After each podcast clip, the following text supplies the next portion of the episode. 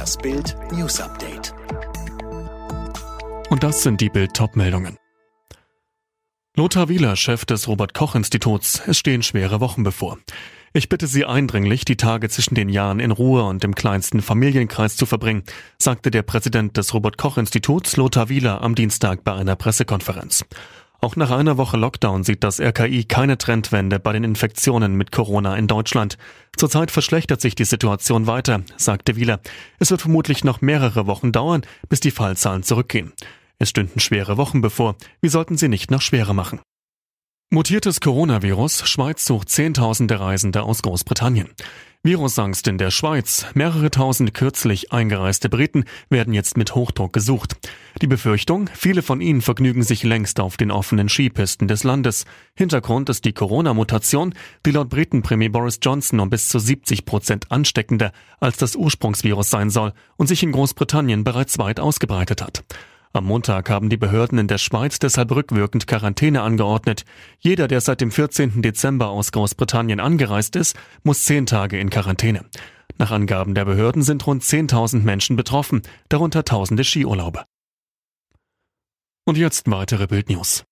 Die Intensivmediziner in Deutschland schlagen Alarm. Die Spitze bei der Intensivbettenbelegung wird voraussichtlich erst Mitte Ende Januar erreicht, selbst wenn der Lockdown wirkt.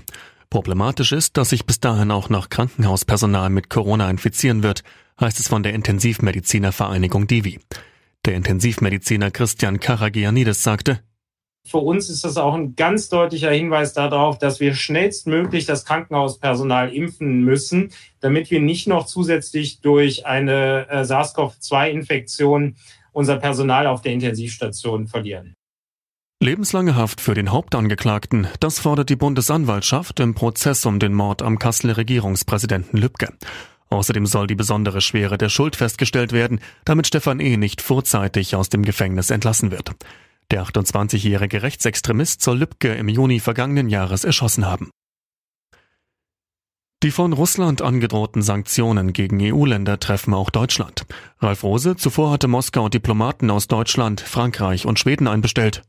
Ja, Labore aus diesen Ländern hatten ja erklärt, dass der Kreml-Kritiker nach dem Anschlag im August Spuren einer Novichok-Vergiftung aufgewiesen habe, woraufhin die EU Sanktionen gegen Russland verhängte. Moskau wiederum setzt jetzt ebenfalls auf Strafmaßnahmen und verweigert künftig einigen EU-Vertretern die Einreise. Gestern hatte Nawalny erklärt, er habe einen russischen Geheimdienstmitarbeiter dazu gebracht, den Anschlag zuzugeben. Der Kreml tut das als Provokation ab. Real wird zerschlagen. Das Bundeskartellamt hat zugestimmt, dass 92 Filialen der Warenhauskette vom Konkurrenten Kaufland übernommen werden dürfen. Die Supermarktkette Globus sichert sich außerdem 24 Märkte und Edeka möchte 72 Standorte übernehmen. Darüber wird aber noch entschieden. Heute startet die zweite Runde im DFB-Pokal. Dabei kommt es unter anderem zum Bundesliga-Duell zwischen Augsburg und Leipzig. Die kriselnden Schalker sind bei Regionalligist Ulm gefordert. Dortmund spielt auswärts bei Zweitligist Braunschweig. Alle weiteren News und die neuesten Entwicklungen zu den Top-Themen gibt's jetzt und rund um die Uhr online auf Bild.de. Mehr starke Audio-News von Bild gibt es auch bei den Tech Freaks, der wöchentliche Podcast über Digitales, Computer, Tablets und Smartphones. Tech Freaks, überall, wo es Podcasts gibt.